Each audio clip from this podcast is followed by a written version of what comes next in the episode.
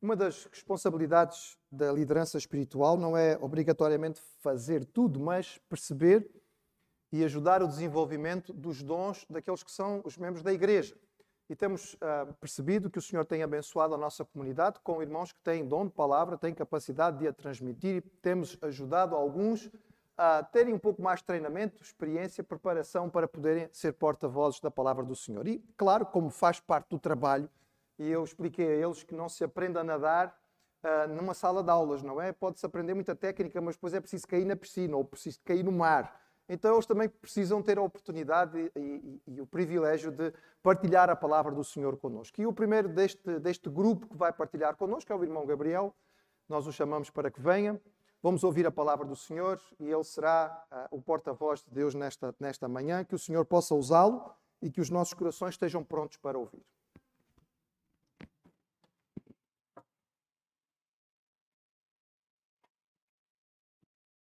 Obrigado, pastor. Obrigado pela oportunidade. Creio que posso falar em nome da turma inteira. Uh, somos três, mas posso falar em turma, não é?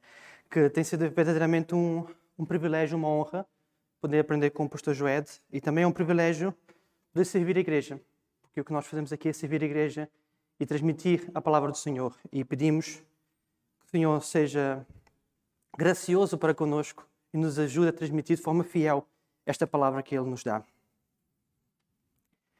30 de outubro de 1995. Era quando eu fazia dois anos de idade, portanto agora já sabem quanto eu faço anos. Uh, mas mais importante que isso, porque com dois anos acho que nós não sentimos grande diferença no dia do aniversário. Mas mais importante que isso foi o dia em que nós, como família, chegamos a Guiné-Bissau. Era o grande propósito e sonho dos meus pais servir no campo missionário, servir naquele campo missionário. E creio que posso falar em família missionária porque a família toda acaba por estar envolvida. E, portanto, 30 de outubro de 1995 foi quando nós chegamos. Naqueles primeiros tempos, nós ficamos pela capital do país, em Bissau e estávamos a frequentar a igreja central, a igreja evangélica de Bissau. E certo dia, o pastor estava a pregar. E estava a pregar sobre algo que é universal. São problemas. Seja em Portugal, seja na igreja de Bissau, seja onde for, todos nós temos problemas. E o pastor estava a pregar sobre isso. A certa altura, ele vira-se para, para o público e pergunta: quem aqui é que pode dizer que não tem problemas? Toda a gente tem. Mas pronto, o Gabriel, de dois anos, levantou-se na cadeira levantou a mão e disse: Eu não tenho problemas. E efetivamente não tinha, irmãos. Que problemas eu tinha com dois anos, não é? Tudo o que eu precisava, os meus pais supriam. Eu não precisava preocupar com o que vestia, nem sequer escolhia o que vestia. Eu não precisava preocupar com a hora da refeição. Quando eu tinha fome, eu reclamava e a comida aparecia. É mais ou menos como o meu filho que está ali no fundo. Ele chora e a comida aparece magicamente. Portanto, efetivamente, não tinha problemas. Irmãos, se a mesma pergunta fosse feita hoje, eu não poderia levantar as mãos.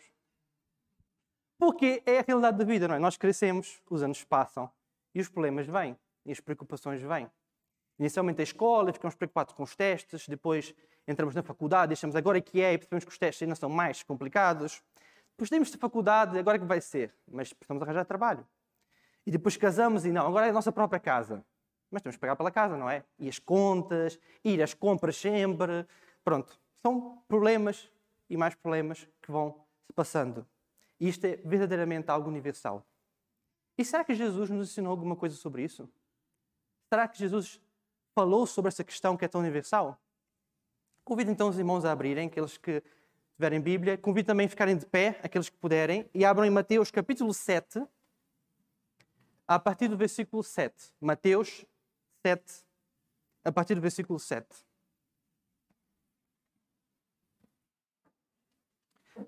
E diz assim na minha versão: Pedi e dá-se-vos-á. Buscai e encontrareis. Batei e abri-se-vos-á. Porque aquele que pede, recebe. E os que busca, encontra. E ao que bate, se abre. E qual dentre vós é o homem que, pedindo-lhe pão ao seu filho, lhe dará uma pedra? E, pedindo-lhe peixe, lhe dará uma serpente? Se vós, pois, sendo maus, sabeis dar coisas boas aos vossos filhos, quanto mais o vosso Pai que está nos céus dará bens aos que lhe pedirem. Portanto, tudo o que vós quereis que os homens vos façam, fazei-lo também vós, porque esta é a lei e os profetas. Senhor, dá-nos sabedoria neste momento, sejam as tuas palavras a serem transmitidas, Senhor, e que a lição que o Senhor tem para a tua igreja hoje possa passar de forma clara, de forma direta e de forma a transformar as nossas vidas também, Senhor. Esta é a minha oração em nome de Jesus. Amém. Os irmãos podem sentar-se. Neste texto parece claro a promessa que o Senhor nos deixa. A promessa que Jesus nos deixa que Deus irá prover. Ele diz: Pedi e dá-se-vos-á. Buscai e encontrareis. Parece simples, parece direta a resposta. E, no entanto, parece que nas nossas vidas, no cotidiano, não é assim tão simples. Os problemas continuam a aparecer, não é? E às vezes oramos e a resposta não vem logo. Oramos e o problema continua. Portanto, o que é que está aqui por trás desse pedido? Será que há alguma coisa? Há o velho ditado que diz que quando a esmola é muita, o pobre desconfia. Então, às vezes, parece um pedido tão simples, não é? Parece tão simples. Pedir, dá-se-vos-á. Será que é assim tão simples? Será que é assim tão básico? Bem, eu estou aqui para dizer aos irmãos que é, é básico. Mas há aqui algumas engrenagens neste básico. E a primeira delas é termos humildade para pedir. Isto para Deus parece um bocado óbvio. Será que é preciso falar nisso? Ter humildade para pedir? Obviamente que nós devemos ter humildade para pedir a Deus. Deus está acima de todos nós fosse para pedir ao nosso vizinho, talvez fosse mais complicado. Mas a Deus parece óbvio que vamos pedir. Mas a verdade é que muitas vezes não é óbvio. Muitas vezes é por dúvida. Ah, Deus é demasiado grande para esse problema pequeno, não é? Sim, vou, vou orar a Deus para me ajudar num teste. Deus tem problemas maiores, tem a fome mundial, tem guerras para resolver. Está preocupado com o meu teste português? Hum, se calhar não. Ou então, confiamos em nós próprios. Ah, essa questão eu consigo resolver eu, conheço bem, é a minha área, eu consigo resolver, não preciso perguntar ao Senhor. Ou, por vezes, olhamos para a situação e não vemos saída. E parece-nos que só há uma opção. E agimos conforme aquela opção porque é a única escolha. Então, o que é que havemos de fazer? Aqueles que têm acompanhado os grupos familiares, têm participado, e eu incentivo aos irmãos que o façam, têm vindo a trabalhar neste, neste ano a vida de Davi. Certo? Temos falado sobre o reinado de Saul e também sobre Davi e a sua unção. E aqueles que estiveram acompanhando nas últimas semanas viram a dificuldade que foi para Davi ter que se tornar um fugitivo. Injustamente, ele não tinha feito nada de errado e ele torna-se um fugitivo. E Saul vai o pressionando cada vez mais e ao longo das semanas fomos vendo que Davi está cada vez mais para sul, mais perto do deserto. Ele tem homens consigo, famílias consigo, ele precisa alimentá-los. Ele não vê saída. Em vez de perguntar ao Senhor, ele opta pela única saída que ele vê. Ele vai oferecer os seus serviços como vassalo ao rei de Gat, ao rei inimigo, ao rei filisteu. Foi a única saída que ele viu. Mas ele não perguntou ao Senhor. Será que ele tivesse perguntado, o Senhor não teria dado uma solução? Será que ele tivesse perguntado, o Senhor não teria dito, não, tu foste ungido, tu vais ser o rei de Israel, tua, da tua dinastia, da tua linhagem vai surgir o Salvador. Será que o Senhor não era capaz de ter dado essa segurança a Davi? Mas Davi não pergunta, Davi vai ter com os filisteus. E por pouco, por pouco a promessa não podia ter sido quebrada. Por pouco Davi não deita tudo a perder. Porque chega um momento, óbvio que aquele momento ia chegar, que os filisteus vão guerrear contra Israel. E Davi é convocado. E agora? O futuro rei de Israel vai lutar contra o seu próprio povo? Inclusivamente foi a batalha em que Saul e seus filhos morreram. O que, que teria acontecido com Davi se ele tivesse participado nessa batalha? Será que ele teria sido ungido rei da mesma maneira? Nessa situação, Deus foi misericordioso e permitiu a Davi escapar e permitiu a Davi não, não ter que guerrear contra o seu próprio povo. Mas foi misericórdia e graça do Senhor, porque por Davi, ele provavelmente teria entrado nessa situação e teria deitado tudo a perder. E por vezes nós fazemos o mesmo. Nós não vemos saída e, portanto, agimos conforme o nosso conhecimento. E não, não temos humildade para perguntar ao Senhor, que vê muito além e que vê saídas onde nós não vemos e vê soluções onde nós não vemos. Mas não é só preciso ter humildade para pedir. É preciso também saber o que pedir e como pedir. Eu vos convido aqueles que tiverem Bíblia aberta a abrirem Tiago, capítulo 4. No versículo 3 ele fala sobre isso. Em Tiago 4, versículo 3, ele diz: Pedis e não recebeis. Parece o contrário do que Jesus está a dizer, não é? E é, será que a Bíblia está a entrar em contradição? Não, vejam. Pedi e não recebeis. Por que pedis mal? Para o gastardes em vossos deleites. Portanto, Tiago não está a entrar em contradição com Jesus. Ele diz: vocês pedem, mas pedem mal. Não sabem como pedir, não sabem o que pedir. E por pedirem mal, não recebem. Portanto, percebemos que Jesus está a dizer é verdade. Ele promete, Deus proverá. Mas ele não diz que se nós pedirmos uma mansão de luxo, Deus vai nos dar. Ele não diz que, Senhor, eu quero um carro zero quilómetros amanhã. E depois Deus não responde. Deus que é mau, não supriu. Deus não nos promete dar todos os luxos. Ele promete dar-nos o necessário. E por vezes, para além de pedirmos errado, também não somos persistentes. Oramos uma, duas vezes, Deus não responde e fica por aí. Nós tivemos essa experiência no grupo familiar novamente digo, vão aos grupos familiares, ok, irmãos? É muita bênção. Nós tivemos essa experiência no nosso grupo familiar. Durante meses estivemos a orar por uma irmã nossa que precisava de uma cirurgia. E, e confesso, irmãos, por vezes punha o pedido na lista de oração, mas punha porque sim, porque a fé era muito pequena. E confesso aqui a minha falha. Porque não era supostamente uma cirurgia essencial. E há dezenas de milhares de cirurgias atrasadas no nosso país. Então, por que aquela irmã iria conseguir uma cirurgia que os outros não conseguiram? E a gente orava. E semana após semana nós orávamos. Até que finalmente, irmãos, recebemos a resposta. Ela não só vai ser operada, vai ser operada num bom hospital, já, já foi marcada consulta de acompanhamento, e de repente recebemos a notícia e nosso coração se alegrou e pensamos: mesmo com a nossa fé tão pequena, Deus responde. Se caso tivéssemos orado só uma, duas semanas, tínhamos desistido e tínhamos perdido a bênção. Por vezes é preciso insistir, por vezes é preciso orar mais tempo, clamar ao Senhor mais tempo para obtermos a resposta. E claro, sobre o saber pedir e como pedir, acho que um dos melhores exemplos bíblicos é o exemplo de Esther. Tivemos uma, uma bebê no nosso meio, não é? Chamada Esther, nome tão bonito. E a história de Esther é um exemplo perfeito disso. O povo estava em crise, o povo tinha uma sentença de morte sobre si. Eles sabiam um dia, sabiam a hora em que a sentença de morte ia chegar. E eles desafiam Esther, Esther, tu tens acesso direto ao homem mais importante do mundo, ao homem cujo selo está a sentenciar-nos à morte. Portanto, tu és aquela que está na posição para nos salvar. Isto é ora, isto é jejua, isto é se prepara. E ela sabe que ela corre risco de vida a aparecer perante o rei da Pérsia sem autorização. Ela sabe que ela pode ser executada. Ela sabe que esse rei não gosta de rainhas que se ponham para além da sua posição. Mas Deus mostra graça. O rei atende. O rei pergunta: O que é que tu queres? Até metade do meu reino te darei. E ela tem a faca e o queijo na mão. É agora o momento de pedir. E ela chama para uma festa.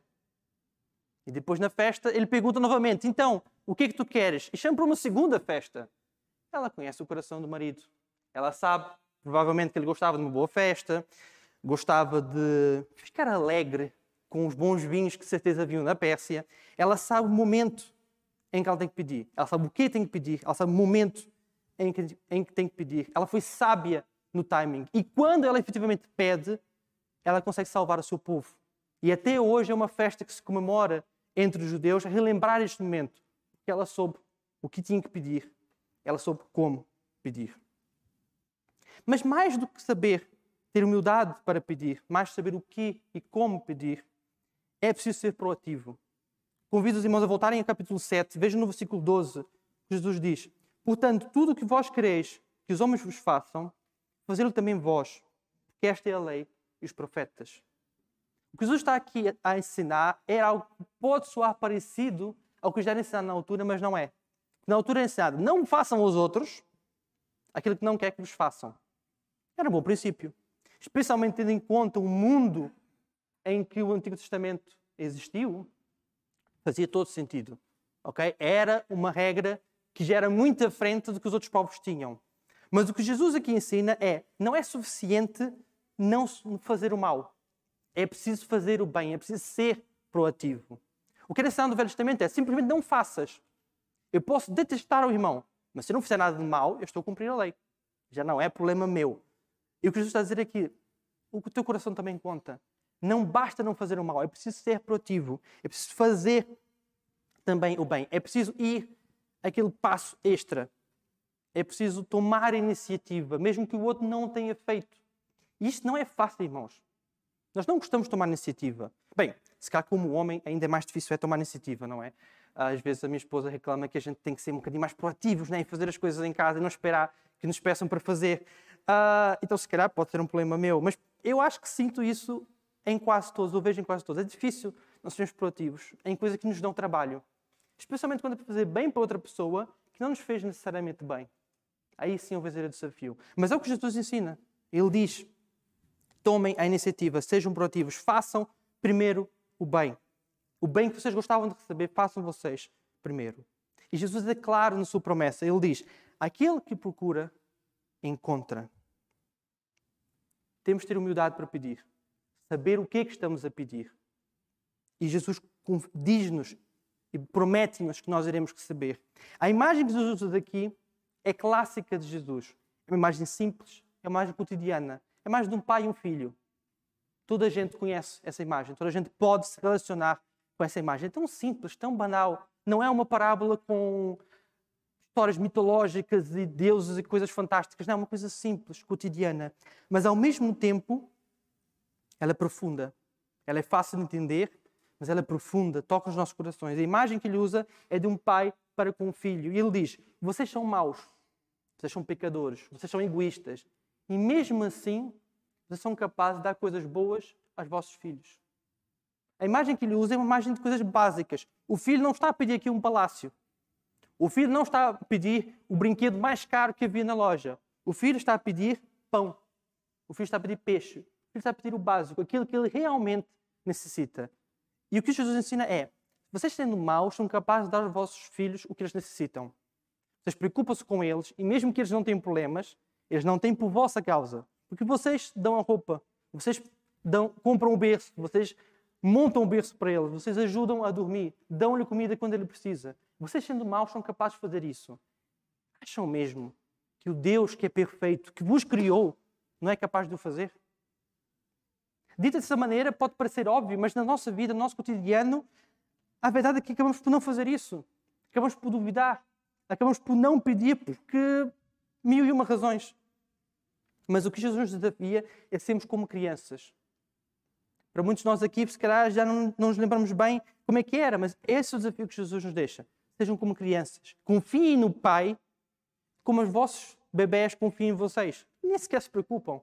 É? O meu filho não se preocupa se chorar à noite.